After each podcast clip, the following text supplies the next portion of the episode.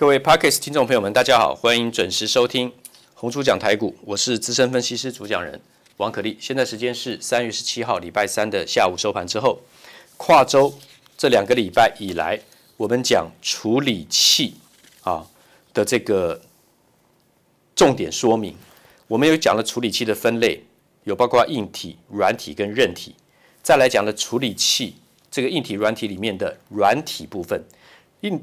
处理器的软体架构是使用者界面，我们用按键、滑鼠点选图形，所以可以让你操控电脑。它里面进入你看不到在电脑架构里面的东西是，在网上是应用程式。那么在操作系统下，当然是具有特定功能的软体，我们称作应用程式 （APP） 啊，大家熟悉的 Application Program 啊。电脑的部分是 Word、PPT，还有这个 Excel。那在手机的部分的话呢，应用程式我们称作 Line 或是 WeChat，我们称作应用程式啊，这个大家都很清楚。那应用程式在推进是作业系统 OS，就是 Operating System，它当然是管理 PC 还有所有硬体跟软体的核心的程式。作业系统管理硬体跟软体核心的作业程式。电脑的部分叫 DOS，DOS、Windows、Linux 或是 Mac。手机的部分就是我们知道的 Android 或是 iOS。苹果的作业系统啊，这两大类两大族群，那作业系统会去指令对什么样？对软体下指令。那软体的话呢，是用来驱动电晶体的运算所所为啊。他们是用软体呢，是由作业系统啊，就是用软体的指令写出来的。C 语言用的是 for、while 或是 if else，然后硬体指令就是驱动电晶体。那电晶体有哪些呢？有 CMOS、FinFET、GATFET。好，所以我们这跨周讲的这个东西。那另外的，在上个周末到这个礼拜一、礼拜二，还提到了软体，再分三种种类，就是机器语言、低阶语言跟高阶语言。低阶语言跟机器语言是比较，其实是比较困难的，是比较技术比较高的。高阶语言反而就是这个一般的这个软体指令下的写所写的程式。那低阶语言是用硬体指令来写的程式，所以当然是硬体的低阶。语言呢是比较困难的啊、那么比较资深的功夫比较好的工程师，在低阶语言里面，就是用硬体指令写的程式里面，它在微调的技术是比较好的，fine tune，它可以提高程式的执行的效能啊、那么机器语言是处理器里面真正能够处理的城市码，就是零跟一的排列了，因为已经直接对机器了啊、处理最小的单位当然就是电晶体的开关，CMOS 跟 FinFET。好，那么这是到昨天为止讲的内容。还有呢，我们昨天讲到了处理器的运算效能，中央处理器、微处理器、微控制器、数位讯号处理器、圆形处理器。我们昨天总共讲了五种处理器。好，那它的运算效能，以中央处理器、微处理器跟微控制器来讲，好，那么它的指令定义单位是 MIPS（Million Instructions per Second）。啊，就是说每秒钟可以执行多少次的指令的定义。那数位讯号处理器那个 DSP 啊，那么它的运算效能会依照每秒钟可以执执行多少次乘跟加法的运算的定义。那它的定位，呃，它它的单位是 MMACS（Million Multiply Accumulate Cycles per Second）。啊，这个昨天讲到。另外，图形处理器 GPU 每秒钟可以执行多少次多边形的运算的定义？Polygon 啊。单位是 MPPS，million polygons per second。我讲的比较快，大家听过以后呢，会不太有印象，没有关系。我昨天说过，反复讲会慢慢增加串联到类似概念相同，一直跨到不同的东西，到时候合并起来，你就会有很大的图形的概念。今天我再补充说明一下，回到最原点的，应该把架构再一次先说清楚的，就是电脑。其实总共有五大单元，有五种的怎么样？这个领域，电脑的五大单元是哪五大单元？有控制单元，有运算单元，还有记忆体单元。那当然还有输入单元跟输出单元，这五大类。所有的电脑，不管是个人电脑啦还是干嘛，一定有控制单元、运算单元、记忆单元。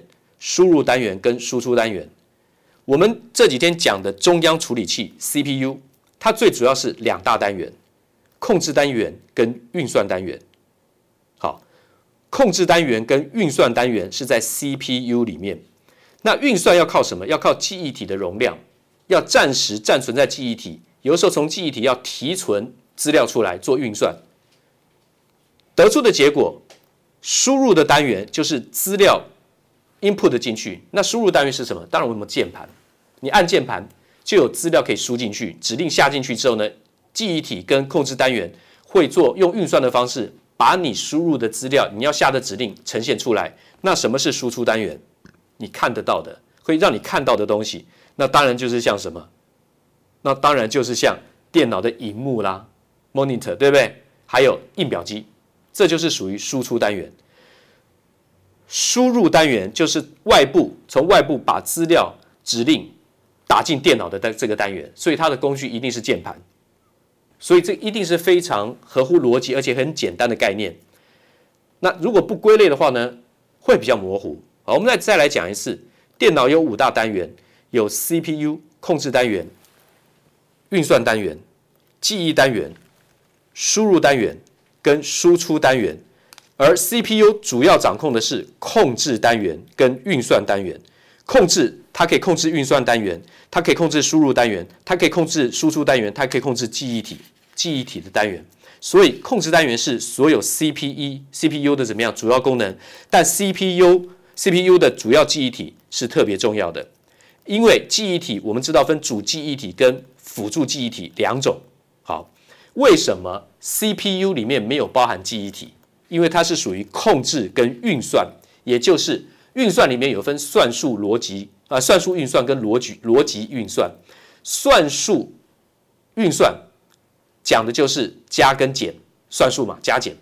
逻辑运算讲的就是零跟一。好，今天我们大概已经先讲完了，我们再稍微热一下，复习一下，因为这是很重要的概念。我没有在第一个语音讲到这个处理器的第一堂课里面去就先讲这个东西，是因为先讲的话呢，即使是有概念，但是不知道重点是要放在 CPU，所以我从 CPU 先讲。好，所以 Central Process Unit 就是中央处理单元，那个 U 是 Unit。我们称作中央处理器啊，Central Process Unit 啊。那么我们都知道，当你把电脑打开，你看主机板在你的晶片的周边，它会有怎么样记忆体？像 DDR 就是跟 CPU 是分开的，好，但是呢，CPU 的运作一定要用到记忆体，它才能够辅助计算、存存储资料，一会要拿取，一会要丢进去，有暂存，有快闪。这些我们未来都会再讲，在记忆体的部分，它有它不同的功能的怎么样设定。那所以说，我们刚讲运算的意思，如果在我们讲到电脑的运算，运算其实就是电脑在执行什么计算，运算就是计算嘛。那 CPU 的运算，我们刚提到它有算术运算和逻辑运算。算术运算在电脑执行的算术运算里面，就是只有加法跟减法。逻辑运算你要想的比较广了，逻辑运算指的是零跟一，好，逻辑运算利用零跟一的运算非常单纯，所以它才会造成电脑大家知道是二进位，一零之后下一个单位就是一一，对不对？所以这个很清楚。那如果在二进位来讲，这个一跟零它不是只有阿拉伯数字定义的零跟一而已，它就代表。两件相反的东东西，正跟反，天跟地，阴跟阳，太极的阴阳，其实跟这个零一的概念是一样的，它是相反之意，或是全有跟全无的概念。所以为什么电脑会用二进位的方式的概念画出这个 tree line 树状图，像树一样有树枝的分叉的这个树状图？因为那是一个逻辑推演，全有跟全无。第一个一跟零，一是代表有，代表导通，代表通电；零是没有电压通过，代表不流通，就是零，就是没有发生任何状态。一的情况之下，再分一跟零。好比说我举例，现在是在台北市还是台北市地区以外，就是台北市跟非台北市一跟零，台北市是一，非台北市是零。好，台北市里面的东南还是西北？东南是一，西北是零。好，那现在进入东南，那就继续是一；如果是西北，就跑到零。那东南里面，那到底是在这个东还是南？是在东的话呢，继续一；在南的话呢是零，又可以切分。所以它是一个全有全无的概念，一定要懂这个逻辑，才有办法去理解所有简单的 component，就是元件组成的构件，它到底会怎么帮电脑去执行我们要的功能。所以今天只要大家在记住，电脑最主要的就是由五个单元去组成的，就是控制单元、运算单元，这是 CPU 主要的。掌管的功能啊，就是控制单元跟运算单元。那另外还有输入单元、输出单元，还有记忆体单元。记忆体单元是辅助运算单元在成立，要执行帮 CPU 执行指令辅助之用。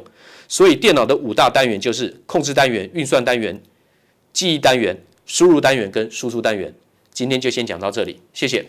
滚滚红尘，刻薄者众，敦厚者寡，人生诸多苦难，滔滔苦海。摇摆者众，果断者寡，操作尽皆遗憾。